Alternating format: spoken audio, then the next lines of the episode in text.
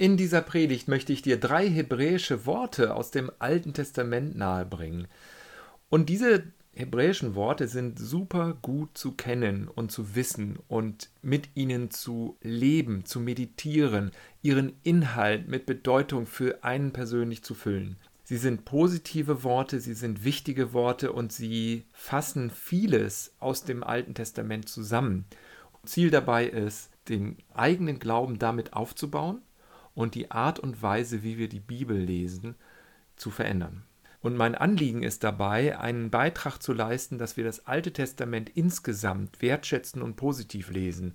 Ich weiß nicht, wie es dir geht, aber wenn man so die Bibel aufschlägt und wenn man beim Alten Testament womöglich anfängt zu lesen und dann feststellt, oh, da bringt einer den anderen um und da ist ein zorniger Gott, der die halbe Welt vernichtet und nur ein paar Leute rettet, denkt man, ach du Schreck, was sind das denn für Geschichten, die da drin stehen? Und du hast ver vermutlich selber positive und negative Erfahrungen, gerade mit dem ersten Teil der Bibel, was wir Altes Testament nennen. Es gibt eine lange Geschichte, dass das Alte Testament ein Schattendasein führte, aus verschiedenen Gründen, weil es eben tatsächlich auch viele knackige, schwierige, sehr irdische, menschliche Stellen enthält und Geschichten enthält, die schwer zu verdauen sind und die schwer auch manchmal mit dem Gott der Liebe in Verbindung zu bringen sind. Doch die ganz große Antwort darauf, wie kann ich das Alte Testament positiv lesen, ist, dass wir die große Geschichte, die große Erzählung, dass wir darauf unsere Aufmerksamkeit richten. Und das ist eine Geschichte, die von einer sich selbst verschenkenden Liebe erzählt, die andere ermächtigt, die andere bestärkt, die andere nicht manipuliert, dominiert oder kontrolliert, sondern die befreit, befreiend wird wenn du an den Exodus denkst, an die große Befreiungsgeschichte, die zentrale Geschichte des Alten Testaments, das ist die große Geschichte, das ist die große Erzählung. Und wir tun sehr gut daran, diese große Erzählung immer im Hinterkopf zu behalten, im Sinn zu behalten, wenn wir auf seltsame Stellen stoßen, wo Gott uns fremd vorkommt oder auch komisch vorkommt, dass wir immer das Wesen Gottes, das Herz Gottes sehen. Und das Ganze ist ein Prozess, das Ganze ist ein Dialog, auch im Alten Testament wird sehr vieles in Frage gestellt, wenn Gott gerecht ist. Wie kann er gerecht sein, wenn jemand wie Hiob, der selber so ein vorbildlicher Mensch ist, so viel Leiden erfahren muss? Das wird in Frage gestellt. Das heißt, es findet ein Dialog, ein Ringen statt, um das richtige Verständnis von Gott, um das richtige Verhältnis zu Gott. Und das Ganze ist nicht abgeschlossen, aber es tendiert in die Richtung, dass Gott immer barmherzig ist, dass Gott immer voller Gnade ist, dass Gott eine sich selbst verschenkende Liebe ist, die andere ermächtigt, die andere bestärkt und nicht kontrolliert. Das ist die zentrale große Geschichte. Und dahin kommt man auch immer wieder, auch wenn man das Buch Hiob zum Beispiel liest, was so vieles in Frage stellt. Dahin kommt das Alte Testament immer. Und im Neuen Testament mit Jesus ist es dann sozusagen die Bestätigung dieser Tendenz des Alten Testaments. Um das ein wenig näher zu erfassen und vielleicht auch erfasst zu werden von dieser großen Geschichte, möchte ich uns in dieser Predigt drei Begriffe näher bringen. Nochmal auch für die Bedeutung des Ganzen, was wir hier unternehmen, wenn wir die hebräische Bibel betrachten, dann haben wir als christliche Leserschaft, ich nähere mich der Bibel mit einem Blick, mit einem Christusblick. Ich lese auch das Alte Testament durch die Christusbrille. So. Und das hilft sehr. Das ist sehr wertvoll und sehr wichtig. Und gleichzeitig ist es wichtig zu bedenken, dass die hebräische Bibel eben auch die jüdische Bibel ist. Es war die einzige Bibel, die es überhaupt gab zur Zeit von Jesus, zur Zeit der ersten Christinnen und Christen. Sie hatten, das war ihre Kraftquelle, ihre Quelle, wo sie einem barmherzigen, Menschen zugewandten Gott begegneten. Und dann kam irgendwann mal in der Geschichte, vermutlich im 4., 5. Jahrhundert, dieser Knackpunkt, dass das Alte Testament nicht mehr als Quelle der Kraft und der Liebe und der Barmherzigkeit Gottes empfunden wurde, sondern eher als Problem. Das hat mit Konstantin, Kaiser Konstantin zu tun, das hat mit Augustinus zu tun, wo es dann stärker um eine Sündenfixierung ging. Aber die ersten Christen und Christinnen waren alles Juden. Und von daher war das ihre Bibel, aus der sie geschöpft haben, ihre Spiritualität geformt haben und einfach äh, nähren lassen. Und auch heute ist es wichtig zu sehen, dass äh, die hebräische Bibel, was wir Altes Testament äh, nennen, nicht nur christlich ist, sondern eben auch jüdisch. Es ist die jüdische Bibel auch jetzt hier in unserer Zeit, in unserer Kultur. Und obwohl wir das durch die Jesusbrille lesen, obwohl wir das als christliche Lesergemeinschaft lesen, ist es sehr notwendig, respektvoll wahrzunehmen, dass es eben auch einen anderen Zugang geht, gibt, der genauso legitim ist. Das als Einstimmung sozusagen in dieses große Thema generell das Alte Testament wertschätzen und positiv lesen. Jetzt möchte ich mit dir das anhand von drei hebräischen Begriffen praktisch machen. Wie können wir einen positiven Blick werfen auf die manchmal verstörenden Geschichten des Alten Testaments? Wie können wir diesen Blick auf das Ganze behalten, auf das große Ganze? Und da helfen uns diese drei Begriffe. Ich werde sie einmal nennen. Das ist der Begriff Chesed auf Hebräisch, das ist der Begriff Emunah und das ist der Begriff Tefillah. Also du darfst dich freuen, du lernst heute drei hebräische Begriffe. Das macht aber nichts.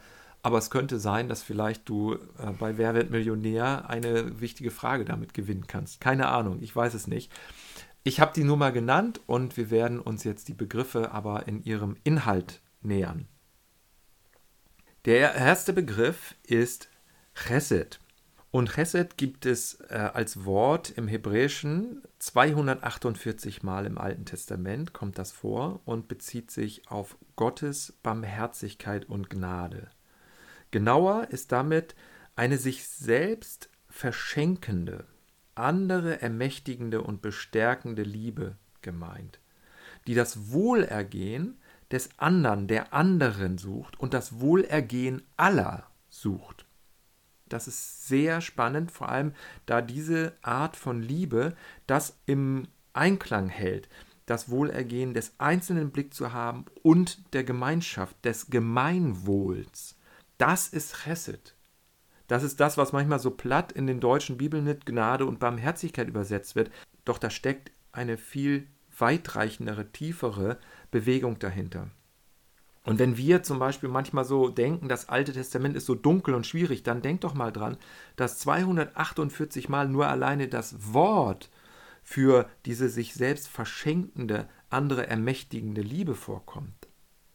Die Psalmen preisen diese Chesed, diese Liebe Gottes und diese Zuwendung Gottes zu seinen Menschen, zu uns. Es ist das innerste Wesen Gottes dass der innerste, das Herz Gottes ist, er verschenkt sich an andere und er fragt, was braucht der andere, was braucht die andere, was braucht die Gemeinschaft, was braucht das Gemeinwohl.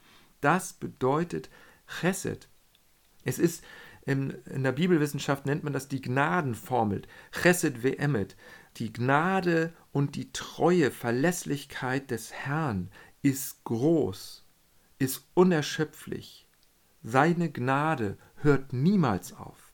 Und das Ganze, das kann schnell so gefühlsduselig rüberkommen und sich so anhören, doch dieses Wort Chesed ist viel mehr als ein Gefühl. Es ist nicht nur ein Gefühl, sondern ein Tun, ein sich bewusst, intentional einsetzen, um andere zu bestärken, zu ermächtigen, freizusetzen und dabei nicht zu kontrollieren oder zu manipulieren.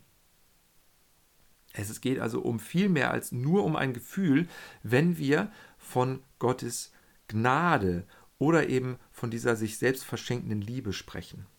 Das finde ich faszinierend, das berührt mich. Daraus folgt natürlich etwas, wenn wir darüber meditieren, wenn wir über diese Energie, die in Gottes Herz ist, wenn wir darüber meditieren, daraus folgt natürlich etwas. Es möchte etwas folgen für unser eigenes Verhalten, unser eigenes Tun, unser gegenseitiges Miteinander. Nämlich, dass wir in Hochschätzung selber miteinander umgehen, dass wir uns gegenseitig ermächtigen, freisetzen, dass wir uns gegenseitig bestärken, dass wir uns gegenseitig nicht kontrollieren oder manipulieren, sondern mit der Frage durch den Raum gehen, was braucht der andere? Was braucht die andere? Was braucht die Gemeinschaft? Und in dieser Haltung dem anderen, der anderen, dem Gemeinwohl begegnen. Das befreit einen auch selber von so vielem, von sehr viel Verkrümmung in sich selber wird man dadurch befreit. Und du kennst die Geschichte ja vom Garten Eden in der hebräischen Bibel, dass Gott eine Ankündigung gibt im Garten Eden. Er sagt den ersten Menschen, wenn ihr von diesem Baum der Erkenntnis esst, dann werdet ihr an dem Tag sterben, an dem ihr davon esst. Und es ist doch spannend, das hört sich so bedrohlich an und wir denken, oha, da kann ich ja gar nicht weiterlesen. Aber wenn wir weiterlesen, stellen wir fest, Gott setzt diese Ankündigung gar nicht um. Stattdessen gibt er den ersten Menschen, Adam und Eva, Kleider, um sie auszurüsten für ein Leben außerhalb des Paradiesgartens. Da zeigt sich diese Chesed, da zeigt sich diese Zuwendung, diese Freisetzung, diese Bestärkung, dass Gott, anstatt seine eigene Ankündigung umzusetzen, dass sie sterben müssen, dass er ihnen Kleider macht und sie ausrüstet. Ein anderes Beispiel ist, als kurz spät, kurze Zeit später Kain, ein Nachkomme von den ersten Menschen, ein Mörder wird, indem er seinen Bruder erschlägt. Das ist eine sehr brutale Stelle und wir denken schon wieder, oha, wie brutal. Es ist wirklich ein menschliches Buch, gerade die hebräische Bibel. Doch Gott schützt diesen Mörder Kain. Er muss die Konsequenzen tragen. Er wird ein Wanderer, er wird ein Flüchtiger, und doch schützt Gott ihn, indem er ihm ein Zeichen gibt. Da zeigt sich wieder diese Chesed, da zeigt sich wieder diese Zuwendung, diese sich selbst gebende Liebe. Anderes Beispiel habe ich schon erwähnt, die Fluterzählung, die dann im großen Friedensbund Gottes mit allen Menschen und allen Geschöpfen gipfelt. Und ein letztes Beispiel möchte ich noch erwähnen, das ist die Geschichte von Jona, der ein Prophet ist und zu den Feinden des Volkes Israel gesandt wird, zu den Niniviten und die also nun wirklich gar nicht miteinander können, weil sie sehr miteinander verfeindet sind. Die Assyrer, deren Hauptstadt Ninive war, die haben Israel überfallen, haben das Nordreich zerstreut in alle Winde, gefangen genommen, viel Leid und Elend verursacht, waren sehr brutal. Und Jona geht zu ihnen, soll im Auftrag Gottes verkünden, dass Gott ein Gericht halten wird über sie, weil er ihre ganze Gewalt nicht mehr akzeptieren möchte. Und was passiert? Du kennst die Geschichte sicherlich. Die Leute von Ninive kehren um, sie ändern ihren Sinn, sie ändern ihre Haltung, sie ändern ihr Tun und ihr Handeln und sie wenden sich dem Gott Israels zu. Und was tut Gott? Gott nimmt sein Urteil zurück und vollzieht das Gericht gar nicht worüber Jona der Prophet sehr empört ist. Aber das ist eine andere Geschichte. Jedenfalls zeigt sich wieder diese Chesed, diese Haltung Gottes, eine sich selbst gebende Liebe, die die anderen im Blick hat und ermächtigt und freisetzt und fördert. Jesaja 54, Vers 10, diese Stelle möchte ich mit dir am Sonntag auch im Analogtreffen im Konsul Hackfeldhaus näher anschauen und dann auch auf unser persönliches Leben anwenden. Es ist eine Stelle, in der dieses Wort äh, vorkommt, Gottes Barmherzigkeit, Gnade und sagt aus, dass obwohl Berge erschüttert werden und Hügel entfernt werden, seine ermächtigende Liebe zu dir nicht erschüttert wird.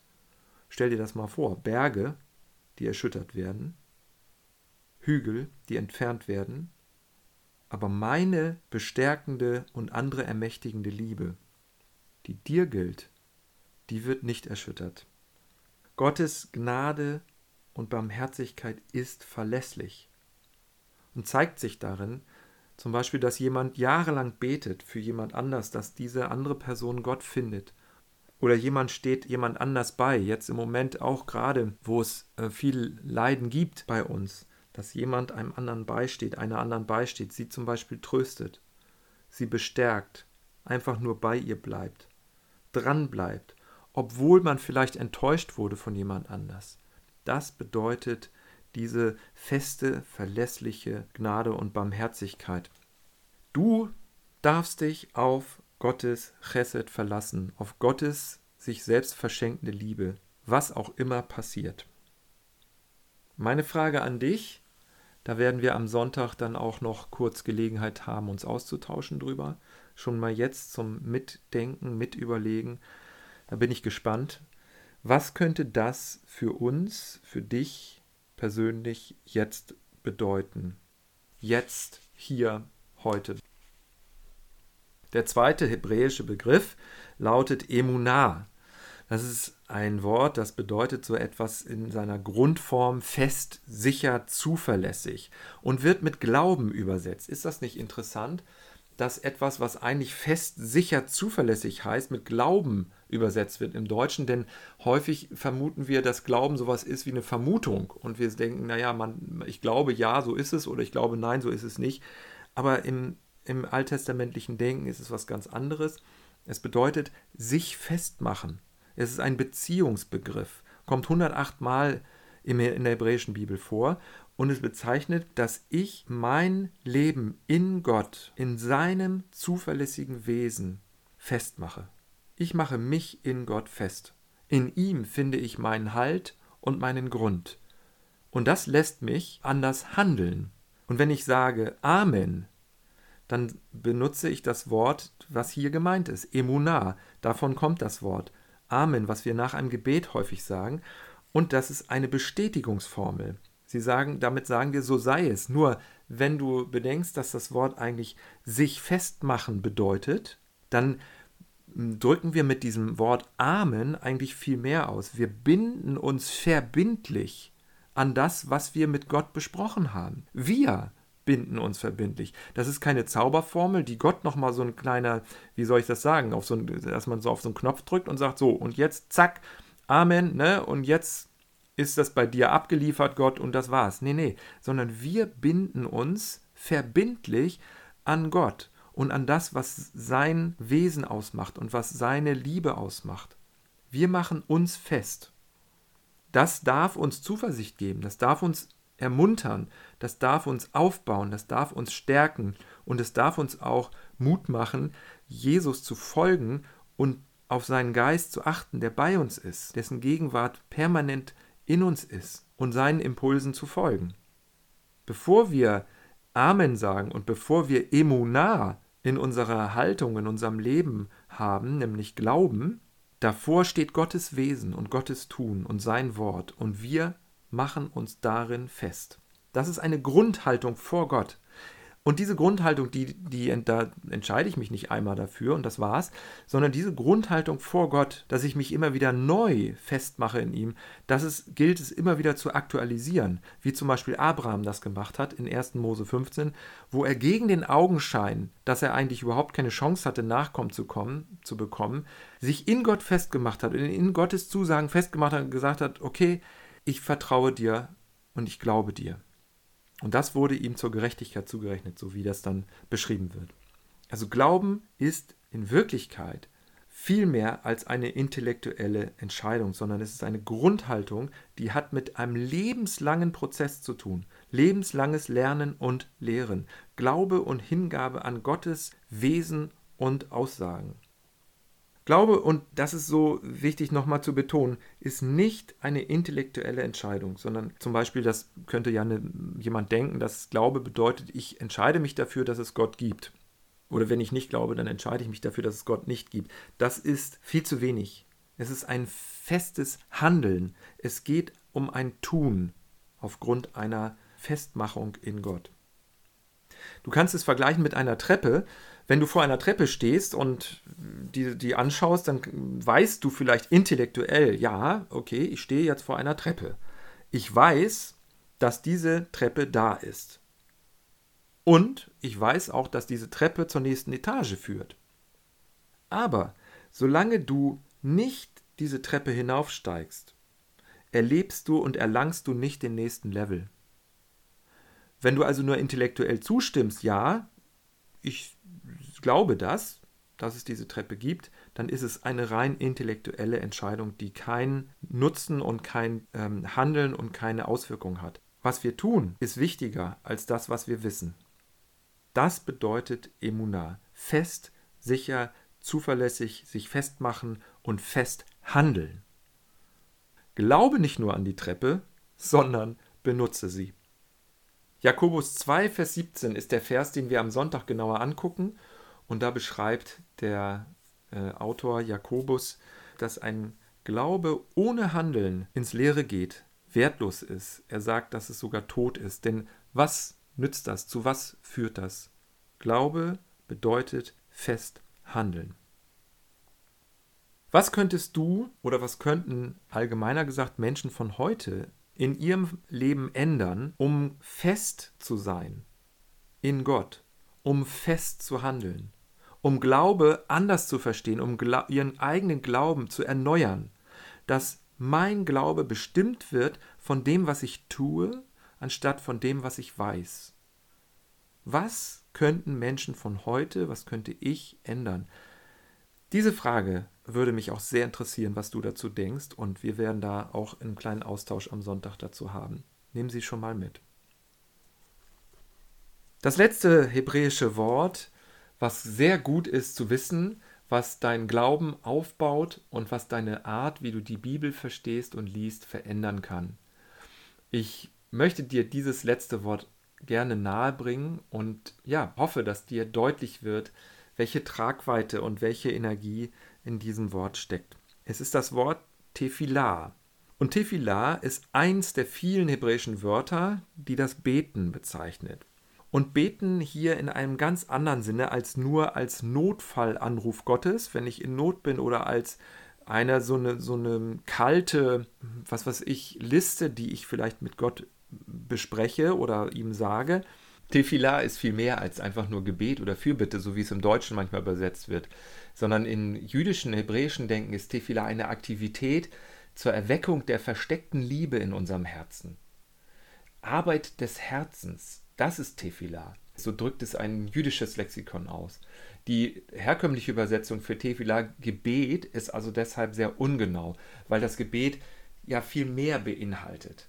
Äh, Gebet bedeutet ja eigentlich, dass jemand zu einer höheren Instanz sich wendet und bittet. Da gibt es auch ein hebräisches Wort dafür, aber Tefillah enthält beide Elemente. Einmal ein an den Ewigen, an den Schöpfer gerichtete Bitte, Fürbitte, das steckt mit drin. Und zweitens die Bemühung, dieser Bitte gerecht zu werden. Also das ist dieses in Einklang bringen, dieses Synchronisieren von der eigenen Haltung und Handlung und Entscheidung mit dem, für das ich bitte eine Übereinstimmung meines Herzens mit Gottes Herz.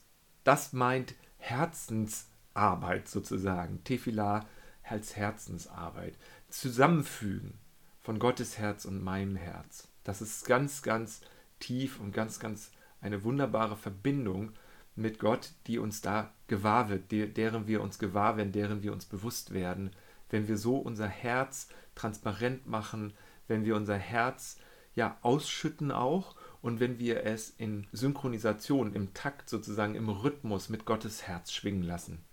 Beten als eine ja, Selbsteinschätzung, Selbstauswertung, Selbstsynchronisation mit dem Wesen und mit Gottes sich selbst verschenkender Liebe.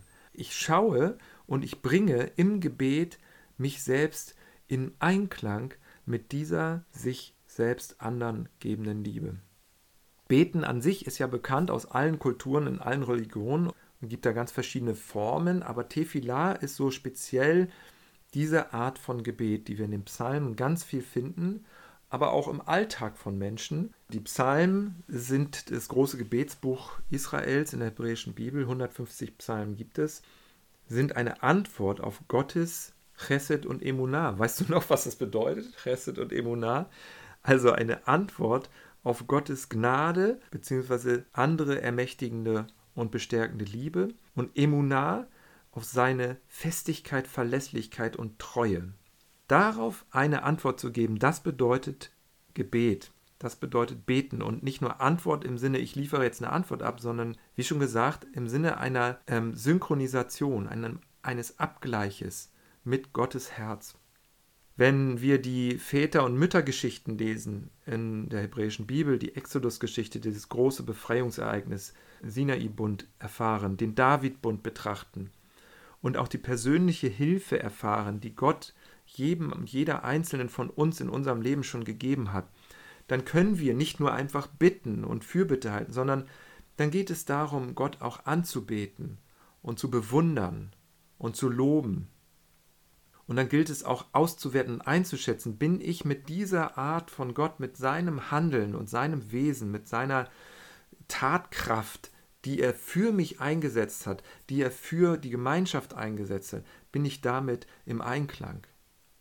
Zur Zeit der Aufklärung meinte man, so Immanuel Kant zum Beispiel, dass man durch Gebet Gott nicht beeinflussen kann. Also man sah das so als Hybris, als Überheblichkeit an, wenn man meinte, durch Gebet Gottes Entscheidung, Gottes Handeln beeinflussen zu können oder Gott womöglich abhalten zu können von seinem Plan, weil Gott unveränderlich sei, weil Gott Gott ist.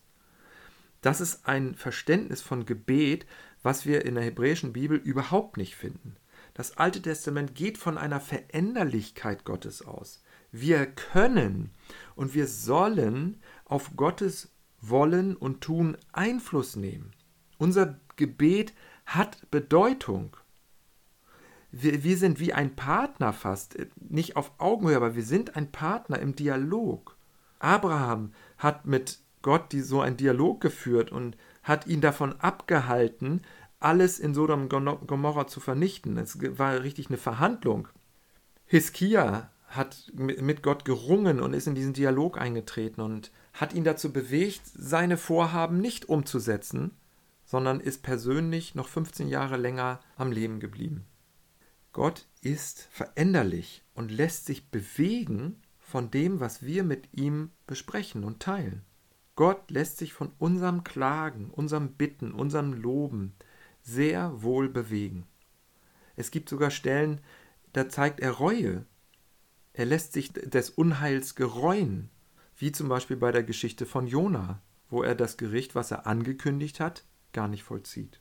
Und es ist gut, wenn wir sensibel dafür werden, Gottes Wirken in unseren Situationen, in unserem äh, Verstehen, in unserem Erleben, in unserem Begegnen, in unserer Gemeinschaft wahrzunehmen. Und dazu ist Gebet da, dass wir sensibler dafür werden.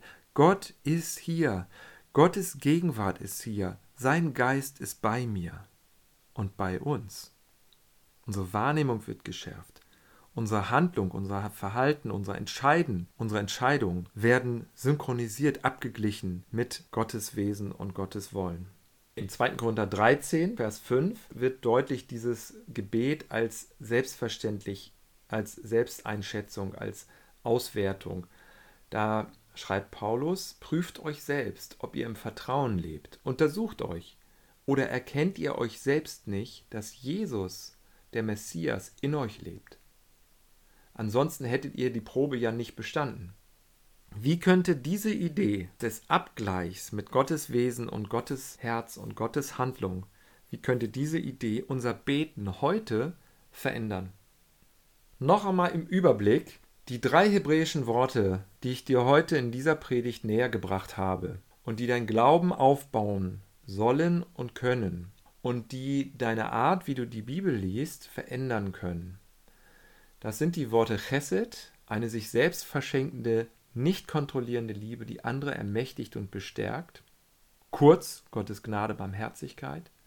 Als zweites Emunah, sich festmachen in Gott und festhandeln, das was in deutschen Übersetzungen mit Glaube übersetzt wird. Und Tefillah, Gebet als Selbsteinschätzung, Auswertung, Abgleich mit Gottes Herz und Handeln. Nimm diese drei Worte mit, meditiere weiter darüber, äh, behalte sie vielleicht ein bisschen auswendig, ja, lebe damit in dieser Woche. Bin gespannt, was für Erfahrungen du machst. Bis zum nächsten Mal.